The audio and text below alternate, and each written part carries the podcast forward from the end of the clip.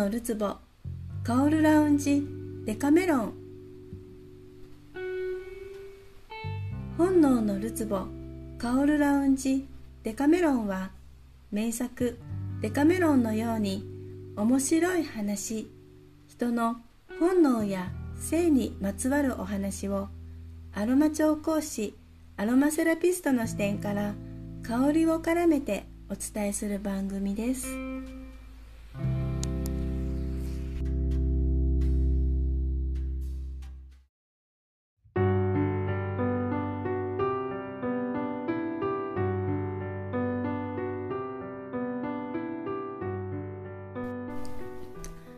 皆さんこんにちは。アロマ調香師アロマセラピストのミカです。本日もアロマの専門家として本能や性香りのことをお話ししていきます。本日のテーマはギリシャ神話と香りです。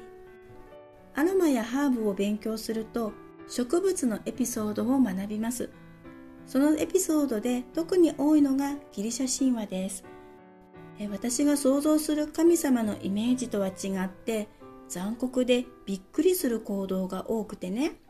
中でも憎悪や嫉妬が強すぎることから生まれる悲しい結末はもうドン引きするほどでした。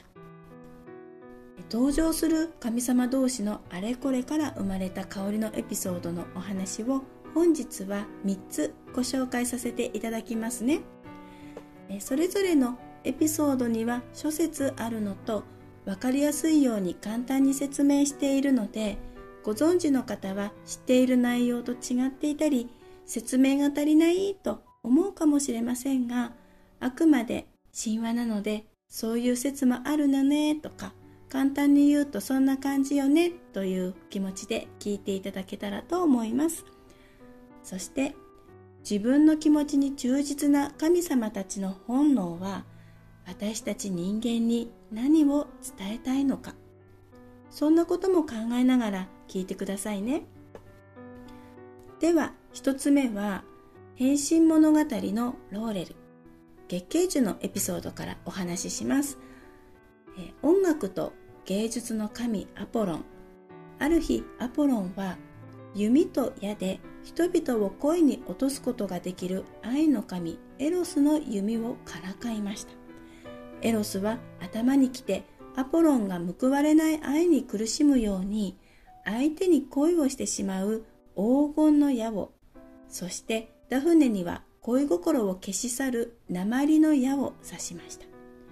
それによってアポロンはダフネに恋をしてしまいひたすら求愛します。ダフネは恋心がなくなる矢を刺されたのでいやーって逃げます。しつこく追いかけてくるアポロン。逃げるダフネ。若干ストーカーチックな匂いもしますね、えー、ダフネはお父さんにあの人しつこいから私の姿を何かに変えてと頼んだの。でその変えられた姿がローレル。月桂樹なんですね。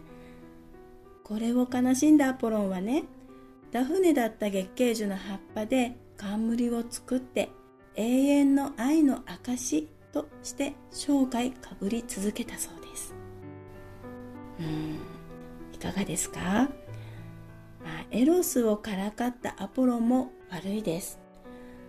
でも愛の神様であろうエロス。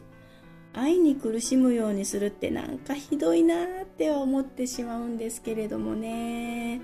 どうでしょうか。触らぬ神にたたりなしってこういうことなのかしらね。ちなみに月桂樹の花言葉は私は一生変わりません。ですって。一年を通して葉の色が青々として変わらないのはアポロンの変わらない愛の証なのかもしれないですね。で2つ目2つ目はペパーミントのお話ですペパーミントには登場人物は同じですが物語的に多少ニュアンスの違いや捉え方の違いから複数あります捉え方次第では真逆の視点になってしまうのもあるんですね。で今回は数あるお話の中から真逆の捉え方のものをご紹介したいと思います。えー、では一つは冥府冥界ねこの冥界の王ハーデスという神様がいました。えハーデスは美しい妖精のミントスに夢中になったんです。でこのミントスはメンタとかミンターとか呼び方がいろいろあります。あのここではミントスとしますね。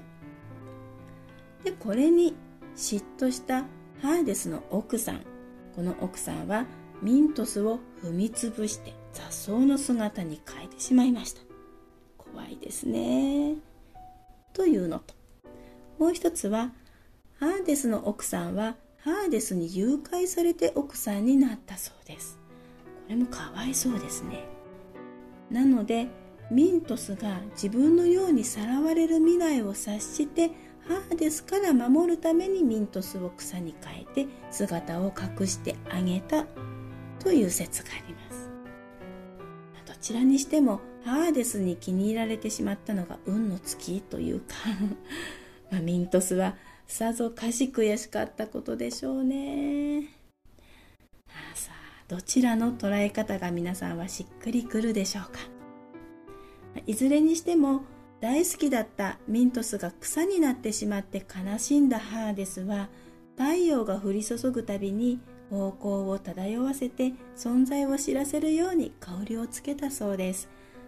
ペパーミントの香りは「私はここよ」という妖精ミントス乙女の心の叫びなのかもしれないですね。ペパーミントは強い方向と生命力であっという間に地面にいっぱいに広がります。自分の存在を主張してテリトリーを広げていくしたたかな強さがあるんです。何くそ。とね気合を入れたい時。気持ちをすっきりさせたい時。強さが欲しい時。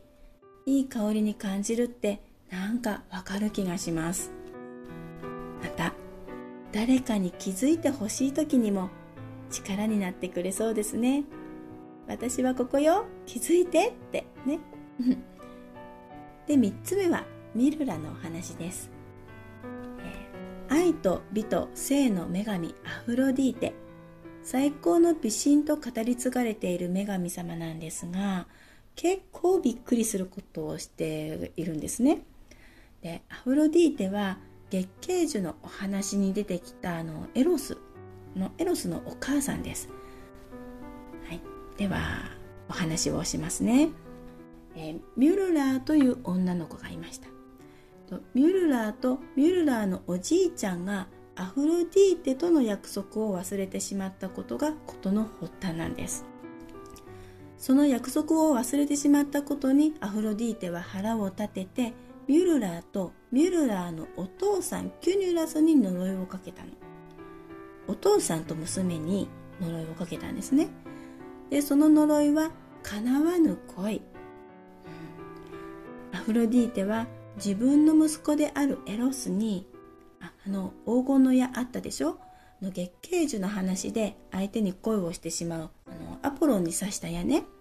でその黄金の矢を使ってなんとミュルラーが父親であるキュヌラスに恋をするように仕掛けました。なんていうことでしょう。その結果お父さんに恋をしたミュルラーは暗闇の寝床に12夜通います。お父さんは王政の相手が自分の娘だと気づいていなくてね、うん、暗いから気づかなかったんですね。呪いかけられちゃってるし、まあ、でもやっぱりどんな人なのか知りたくなるじゃないですか。ね。でついに12夜目に明かりを顔に近づけて確認しちゃったんですね。するとそこにいたのが自分の娘ミュルラー。嘘だろう？と驚いたお父さん。バレたと慌ててそこから逃げ出した娘のミュルラー、ね、慌てふためく2人の姿が浮かびますがお話はそこでは終わらないの。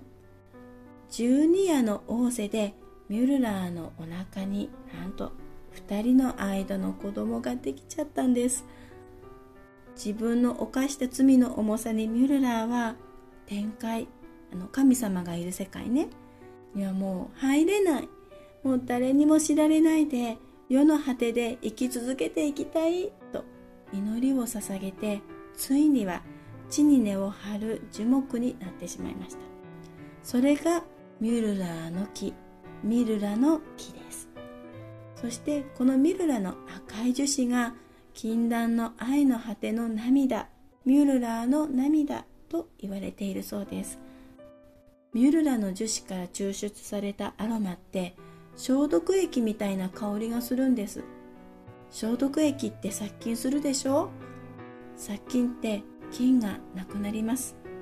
そして治癒を助けるわけだから消したいくらい辛い気持ちになってしまったり心に傷を負った時など心身を癒す力がミルラは素晴らしいんですね。なんか納得です。治す力がすごいんですね。それにしてもアフロディーテといいエロスといいこの親子どうよって 思いますけど。うん。約束を守りましょう。人をからかうのはやめようねってことなんですね。このように愛の神様たちは怒りっぽいし残酷です。怒りが伴うと愛を相手を苦しめるものとして作用させてしまいます。相手を傷つけてしまいそうな感情に駆られてしまった時は愛を司る神様たちが怒っているんだ。ではなくてダメだよ。と。あの自分のことは棚に上げてね 神様たちが警告してくれているのかなと思っていただけたら神様たちが起こしてしまうような悲劇にはならずハッピーに近づくのではないのかなと思います。そして自分を平常心に保ってくれる香りを一つでも知っていると万が一の時にストッパーになってくれるんじゃないでしょうか、えー、まだまだ面白いエピソードがありますがギリシャ神話に登場してくる神様同士のあれこれから生まれた香りのエピソード3つご紹介しました。えー、次回は香りでスピード感をコントロールできるのお話です。香りがもたらす嗅覚と体感の面白い関係、えー、身近なことで役立つかもしれないお話です、えー、お楽しみに、本日も最後までお聴きいただきありがとうございました。アロマパルファニストアロマセラピストのミカでした。それではまた。